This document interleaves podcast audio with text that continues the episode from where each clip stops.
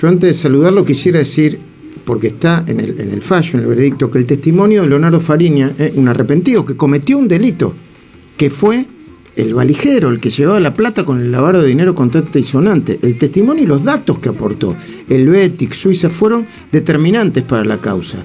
Lo compartimos, Edu, lo Sí, compartimos. claro, Luis? claro, claro. Y Leonardo Fariña, buen día, ¿cómo va? Buen día, Luis, ¿cómo estás? Bien. Te puedo hacer una pregunta. eh, sin- de- vos elogiaste mucho el fallo ayer, dijiste es un excelente fallo, ¿no? Ahora, desde el punto de vista personal, igual enterarte que a pesar del aporte que hiciste, te condenaron a vos a eh, eh, unos cuantos años, creo que son cinco, años. Le redujeron tres años. cinco años y te redujeron tres años. ¿Te, te afectó? ¿Te afectó personalmente? Lógicamente que el monto de, de- de- de la condena no, no es la que yo esperaba. Eh, considero que todas las, los, todos los montos de las condenas fueron, fueron bastante grandes. O sea, acá se da una particularidad que las condenas aplicadas eh, responden, o sea, hacen, son equivalentes a la totalidad de los montos que pidió el Ministerio Público Fiscal. Eh, desde lo personal, lógicamente, no cinco años no es lo que es lo que esperaba, pero yo tengo una, una, una manera objetiva de ver los fallos. Yo considero que las penas son cuestiones accesorias. Eh, en cuanto a, a, a mí, a mi participación o lo, que hace mi proceso, yo voy a apelar eh, solamente la, la graduación de la graduación de pena y la proporcionalidad de la pena. Por eso yo dije que el fallo eh, era ejemplar porque no hace ni más ni menos que reflejar las responsabilidades de todos los que tuvimos algo que ver en, en, en este proceso. O sea, yo separo lo que es el, el, la- el monto de pena de lo que realmente refleja el, el fallo. Eh, acá eh, hubo evidentemente una valoración de los jueces de, de la responsabilidad y de la gravedad de los hechos que todos los que estamos en ese proceso cometimos y es una, una interpretación válida de, de los jueces y del fiscal que obviamente a, a mi criterio eh, es excesiva pero no, no me hace decir que el fallo que el fallo es malo O sea, mi mayor respeto a, a los tres jueces Fariña, buen día. Feynman le habla. Buen ¿Cómo día, le va? ¿Cómo anda? ¿Bien? ¿cómo Eh, que- que yo quiero que lo diga una y mil veces, si esto es así. ¿Lázaro era el testa de Néstor y Cristina? sí testaferro y socio Y socio, las dos cosas. Ahora, A ver, ¿cómo- ya se- a ver, este, Sí. este ya es sentido común. Vamos, vamos, voy a hacer una pequeña analogía que creo que la situación lo, lo amerita. Vieron cuando empezó esta causa, una de las frases que se, se utilizaba era que la, que la corrupción mata, Sí, señor. porque el, an- el análisis lógico que se desprende es que lo que se roba del Estado Falta. no se pone o no se pone a disposición Claro. de la sociedad mediante el Estado son recursos que se le quita a las personas. Sí, hace unos cuatro días pasó el tema de la vacuna. O sea, sí. la vacuna que es para la gente terminó estando en manos de una cuestión discrecional. Sí. Con, en Argentina, lamentablemente, creo yo que en el último tiempo o a lo largo de, de- de- de- de la mayoría de los últimos años, eh, siempre que hay una cuestión de servicio público o de caja del Estado, hay un negocio en el medio. Y este es, es la fiel expresión, la obra pública. Ok, pero Está ¿cómo, cómo le... y todos lo sabemos. Eh, Eso está claro. ¿Cómo le decía Lázaro Báez a usted que trabajaba para la familia Kirchner? ¿Cómo se refería a Néstor? Claro, no. ¿Cómo, cómo le contaba a usted? ¿A usted le contaba que, que Lázaro trabajaba para los Kirchner? Te lo voy a poner un ejemplo. Uno de, uno de, de mis primeros actos para con Lázaro fue llevarle eh, la posibilidad de adquirir Telecom en el año 2010. Ah, la miércoles. yo- yo estaba trabajando en un, en un consorcio que se llama Genevieve Financial Corporation de Argentina.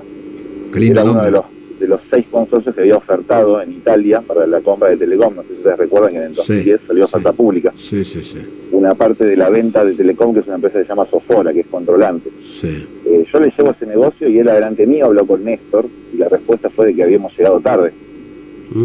Todos saben después cómo terminó la, la etapa de Telecom, que se terminó manteniendo lo bueno. Delante suyo lo llamó a su socio, a Néstor Kirchner.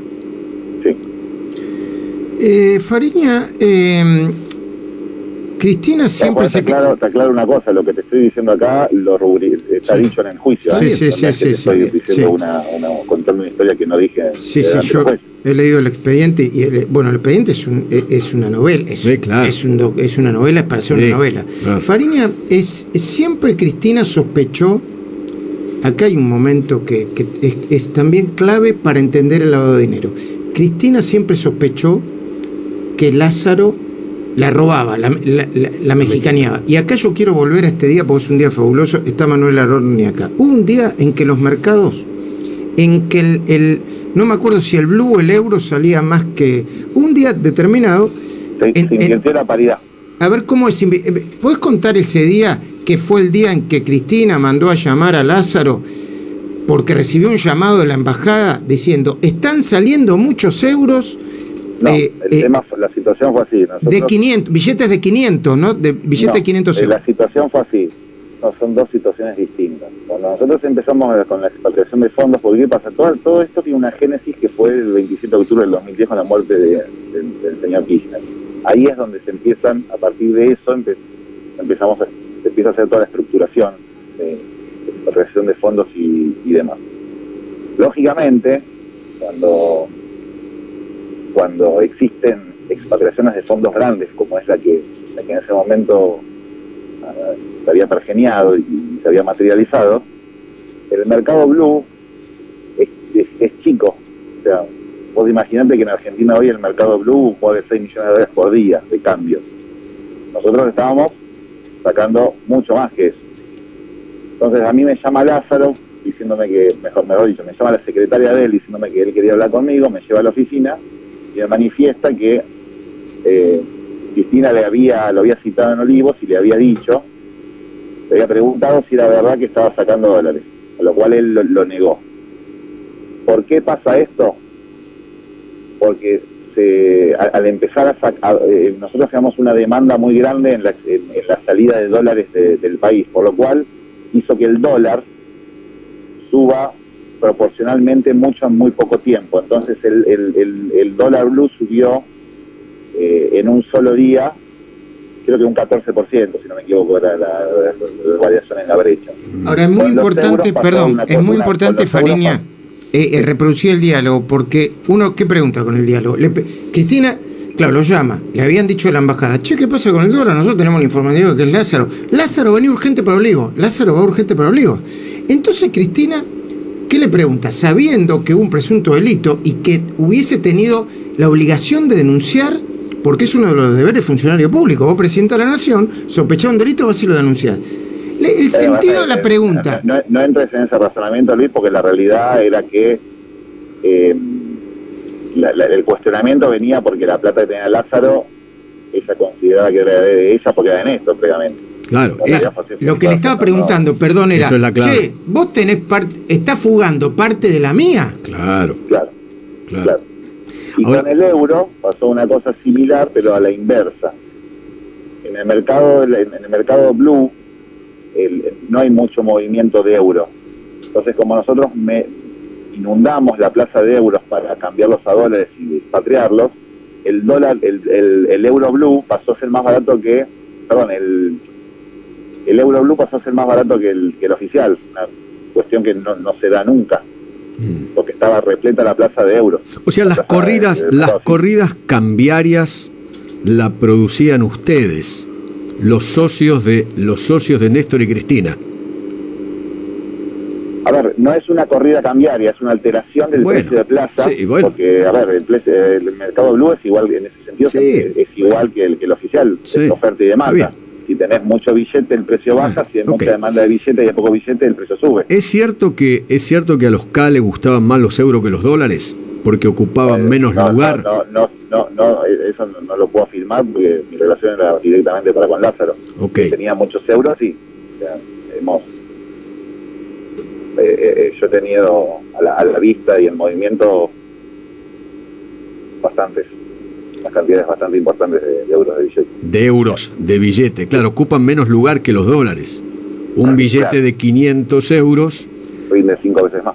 claro, totalmente. Eh, solamente el monto. A eso Claro. sumarle la, la paridad que es un en ese momento un 21% Esa, esa, esa idea de pesar la guita, ¿fue No, suya, mira, fue suya o fue de... el dinero nunca mira, el dinero nunca se pesó yo nunca dije que el dinero se pesó Mm. Y es una referencia a que por el volumen de dinero se- eh, eh, eh, semejante cantidad de billetes tenía eh, eh, era era muy grande el peso y es una referencia para para que ustedes idealicen el volumen del Ah, ok.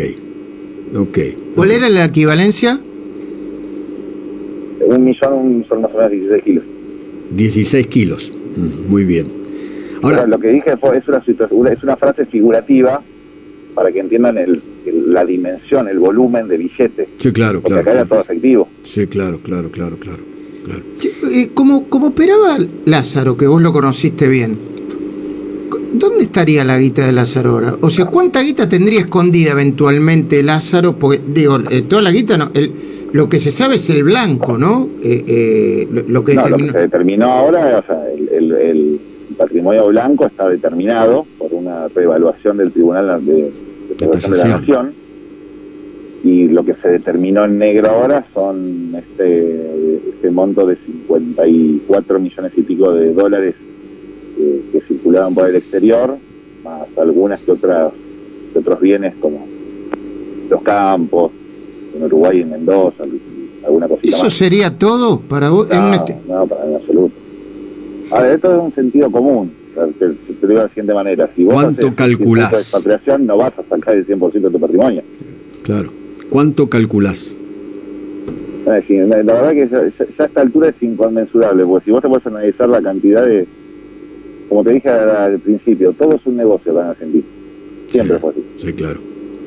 Entonces, si tenés que calcularlo, o sea, cualquier, a cualquier número le puedo agarrar. Pero que no le mueve la aguja, no le mueve la aguja. Qué bárbaro.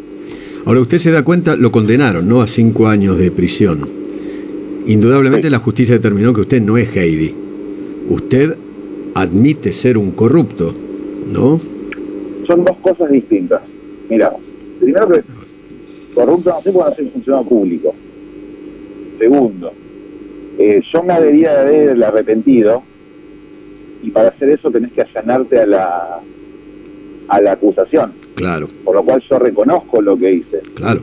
El arrepentido no es inocente. Arrepentido, El no te nunca es conviene. inocente, exactamente. Claro, claro. Entonces, yo aprendí a adquirir una, una, una visión de la vida. Todos somos pasibles de equivocarnos.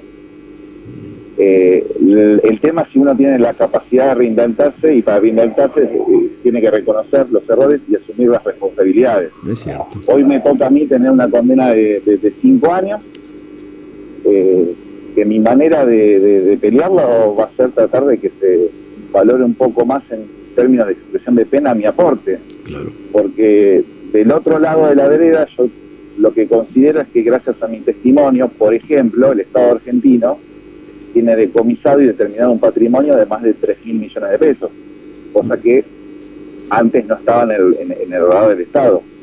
Y si hoy hay condenas ejemplares, por decirlo de una manera, o determinaciones de responsabilidades, hay un granito de arena que, que también en mí es mío. Pero yo nunca dije que soy inocente ni me paro en la vida como inocente. Farinia, De ¿cómo estás? Sí, ¿cómo estás? Luis Gasulla te saluda. Eh, eh, en este tiempo, en este tiempo eh, te pasó de todo en la cárcel. Al salir de la cárcel sufriste hechos de inseguridad extraños, balearon a custodios, te comiste 200 millones de operaciones, desde el guion de Farinia hasta reuniones este, que involucraban a, a otra gente. Eh, ¿Cómo funciona el método mafioso kirchnerista en relación con vos? ¿Cómo lo viviste? Te quisieron comprar también, tengo entendido. en Mirá, algún momento. Te lo respondo de esta manera. Conmigo no funcionó, porque yo no claudiqué absolutamente nunca.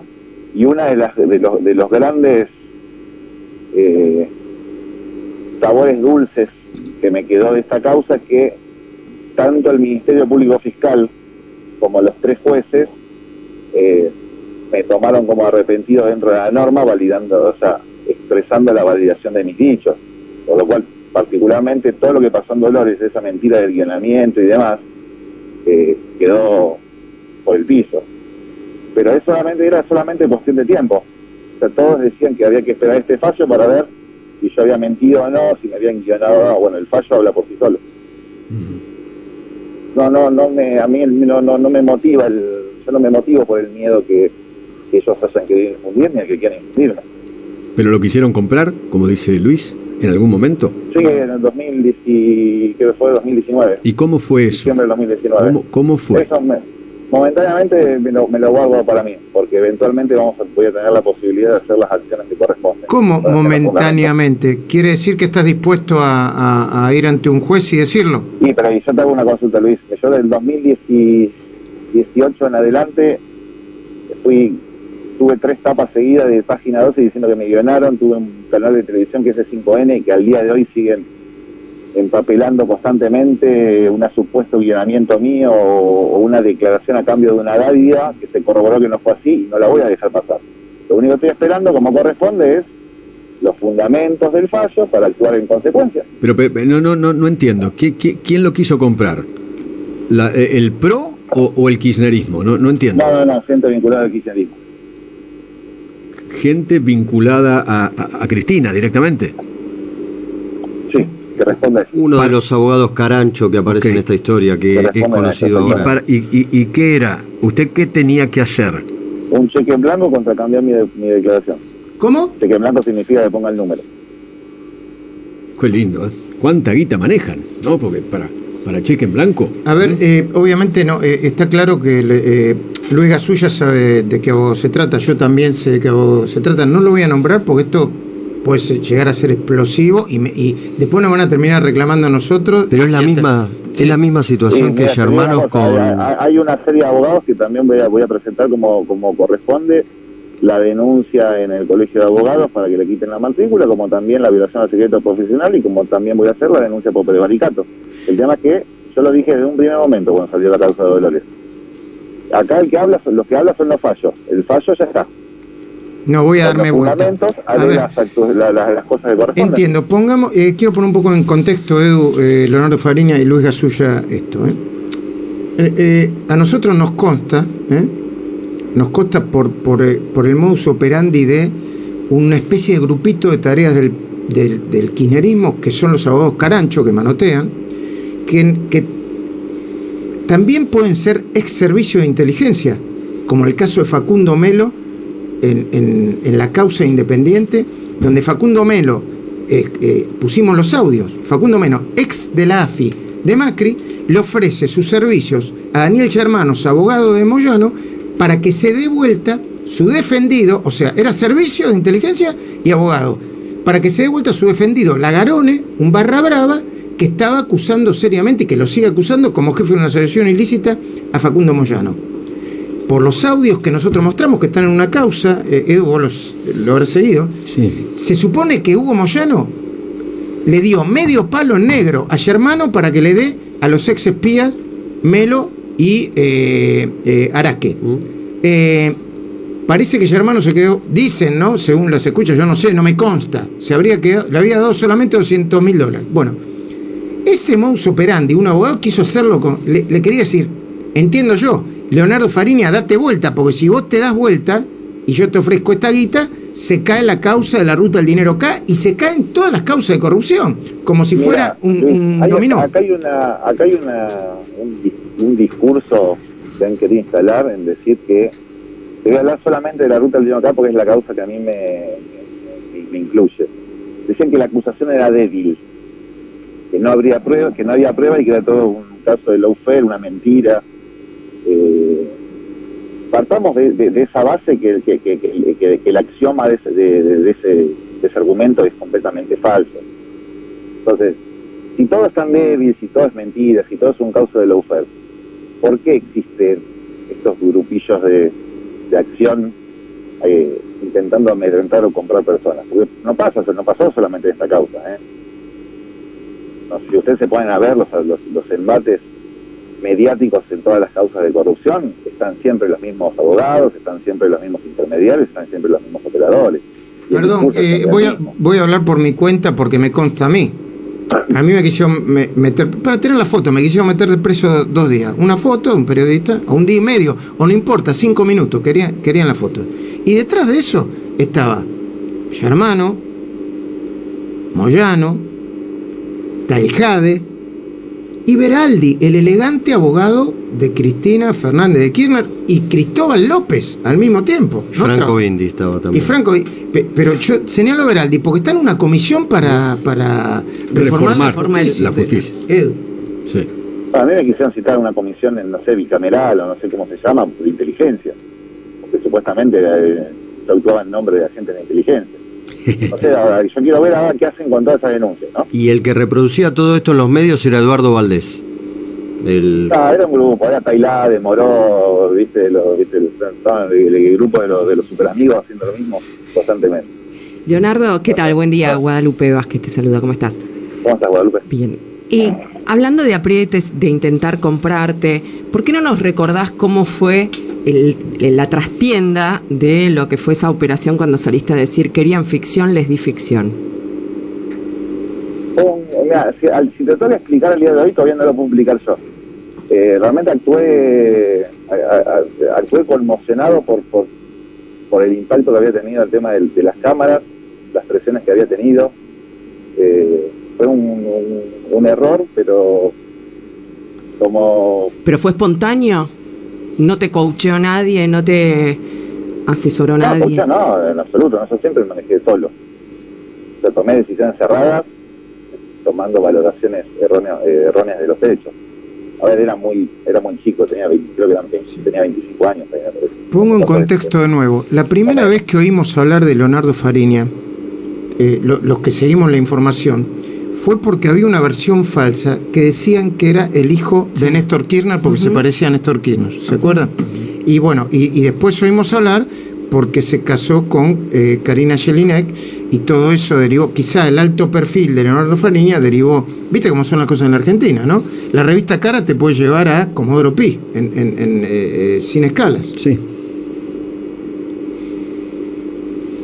¿De qué estás arrepentido, Leonardo Fariña? Y de todo lo que vos puedas, de, todo lo que vos puedas ver que, que se, que se ventiló en esa causa, forma parte de, una etapa oscura de mi vida que quiero dejar atrás y que con esto se empieza a dejar atrás. Independientemente del monto de la pena, ¿eh? hablo de, de- del- fallo abstracto. Eh, me relacioné con gente que debería haberme relacionado, tomé decisiones para cortar los caminos y lejos de acortarlos, lo que hice fue generarme un daño a mí a todo mi entorno. Eh, por más, o sea, no voy a excusarme en que tenía 23 años, porque si viene de un, in- un inexperto, nadie me puso un revólver en la cabeza para tomar el camino que tome. Eh, pasa que fue una situación que la verdad no, no, no, no la supe manejar y tomé las decisiones com- completamente de- de- desacertadas. Pero creo que al fin y al cabo eh, hoy puedo posicionarme de, de otra manera porque la verdad que me siento, y no tengo temor a equivocarme con lo que voy a decir, pero me siento en cierta manera com- complacido, satisfecho y medianamente orgulloso de, de haber podido colaborar para re- revertir mis actos fallidos, eh, más que nada cuando implicaban, cuando implicaron eh, acciones que, que perjudicaron puntualmente a la sociedad, porque me, me, me ciño a lo que dice el código, el lavado de activos es un, un delito que afecta el orden económico financiero de- de- del país. Eh, errores tuve mil y los voy a seguir teniendo, pero no de esta magnitud, no de este tipo. O sea, yo empecé a ver la vida de otra manera. De hecho, Leonardo, digo ¿tenés Sí. miedo? que- no, no, en absoluto. Porque la gente, digamos, que, que estás comprometiendo con, o que comprometiste con tus declaraciones y con toda la evidencia que presentaste y que ahora debe estar más enojada todavía, eh, son los que están en el poder. Mira, eh, eh, si yo me tuviera que manejar con miedo no tendría que haber hecho nada. Entonces sería, seguiría colaborando con un acto de impunidad. Sí, bueno, pero no, no me, no me voy a ir. había otro La- gobierno la también, tenías, tenías cierta no protección del Estado, ahora no tenés nada. Vos renunciaste a la custodia porque la custodia pasó a la órbita del Poder Ejecutivo y la gente que maneja la policía, la gente que maneja las fuerzas de seguridad son los que vos comprometiste con tu investigación o con tu con la evidencia que ver, presentaste. eh, el miedo es un sensor que todos los seres humanos debemos tener, Eh, pero el miedo tampoco te tiene que paralizar. Hoy, la, hoy el fallo queremos traducir en otra palabra, es hoy la justicia me acompaña en ese sentido. Mm. Eh, y me dejo doblegar o me, de- o, o me condiciona por el miedo, seguramente hoy no tendría cinco con la posibilidad de apelar y bajarlo, sino que tendría, no sé, 12, 10, 11. Ok. Leonardo Farini, agradeciéndote el tiempo, eh, yo te, yo eh, desde mí, personalmente, después obviamente pregunto lo que quieras, te hago una última pregunta. ¿De qué vivís hoy? ¿De qué trabajás? Estoy colaborando en algunas cuestiones con, con eh, el estudio de, de Roberto. ¿Quién es Roberto? estoy en- Ro- eh, ah, el doctor Roberto Herrera. y estoy empezando a asesorar a un grupo de personas en algunas cuestiones puntuales que estamos estructurando. Que también obviamente mis limitaciones venían por el tema de, de, de este juicio, pero ya terminado eh, va a ser un poquito más, más fácil quizás reestructurarme de lo laboral, con la idea también de, de, de poder estudiar eh, la carrera de Derecho, cosa que antes no pude hacer porque no estaría en el programa. Así que ese es más o menos mi horizonte en el presente. Leonardo, muchísimas gracias, ¿eh? Un abrazo grande. Un, un abrazo a ustedes dos. Gracias. ¿eh? Gracias por atendernos. Leonardo Fariña. Qué media hora, ¿no? Mamma mía.